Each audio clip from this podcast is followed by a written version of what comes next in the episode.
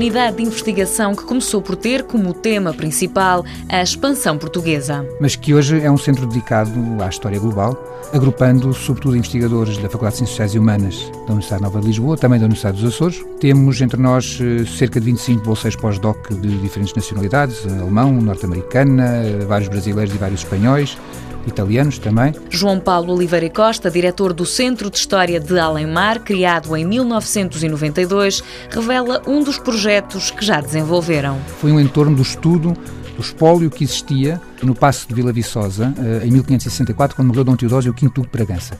Chamava-se um projeto de todas as partes do mundo, porque esses objetos, tudo o que lá estava, vinha de todas as partes do mundo, e portanto por aí pudemos estudar. O Duque foi uma equipa de mais de 20 investigadores, desde a musicologia, a bibliófilos, a pessoas ligadas à história da ciência, à economia, à história militar, todos trabalharam juntos para percebermos no fundo que um Duque alentejano claramente saía de Vila Viçosa e de Évora, afinal conhecia todo o mundo e tinha uma das melhores bibliotecas da Europa do tempo. O CHAM recebe vários estrangeiros. João Paulo Oliveira Costa considera que o centro oferece várias vantagens a estes estudantes. No caso um estudante brasileiro, pode aqui estudar temas como a boa biblioteca e porque no, Centro de Estado Alemar encontra de imediato um conjunto de outros investigadores que poderão estar com temas afins, seja temas afins do Brasil, porque há outros colegas brasileiros, ou portugueses, ou espanhóis que trabalham sobre o Brasil, seja temas transversais, mas eh, que trabalhem o mesmo tema por outras áreas, ou seja, uma pessoa que vem aqui estudar a história dos jesuítas encontrará no centro pessoas que trabalham os jesuítas para a África, para a Índia ou para o Japão, ou para a China, como poderá eh, também fazer eh, o intercâmbio por pessoas que, se houver interessado no século XVIII, encontrará aqui pessoas que trabalham no século XVIII nas mais variadas partes do mundo. O CHAM pertence também, desde há três anos,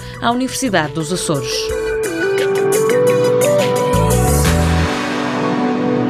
Mundo Novo, um programa do Concurso Nacional de Inovação BSTSF.